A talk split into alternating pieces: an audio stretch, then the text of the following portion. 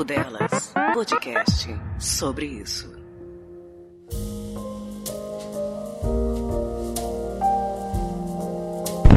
Romance hoje não, parceiro.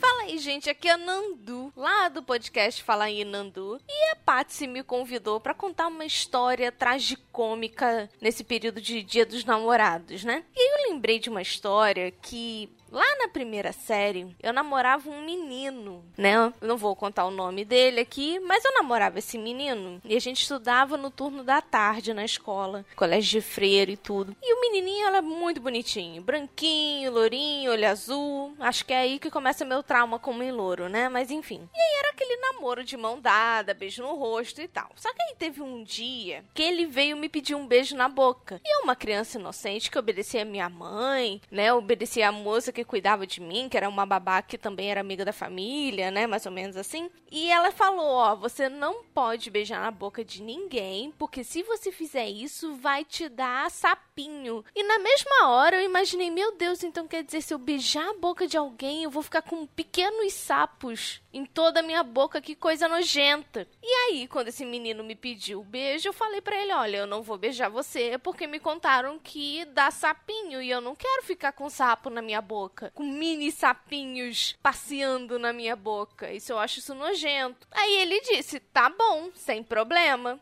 Passa uns dias, né? Eu tava com a minha melhor amiga da época, a gente tava lá na rota, o ônibus escolar, e aí ela chegou e veio me contar que ele estava namorando esse mesmo menino. Mas aí eu cheguei para ele e falei: "Ué, mas como que você tá namorando ele se sou eu que tô namorando com ele?" Aí ela chegou para mim e falou assim: Ué, mas ele me disse que tinha terminado com você. Ah, tá, eu vou perguntar para ele depois. Um outro dia eu fui perguntar para ele, então. Eu conversei com a minha amiga aqui, minha melhor amiga, e ela disse que vocês estão namorando, mas você não falou nada comigo. E eu aqui, ah, ele deve ter esquecido, né? E aí foi isso a justificativa, né? Ele chegou, ah, é verdade. É que eu terminei com você, mas esqueci de te falar. Eu falei, tá, tudo bem. Vida que segue, porque eu era criança. Passa-se uns anos, eu vou estudar no turno da manhã e ele ficou no turno da tarde, nunca mais nos vimos. Até a quarta série, quando ele foi estudar de manhã. E aí, né, um pouco mais madura, eu obtive a minha vingança, que era simplesmente bater nele todos os dias na escola.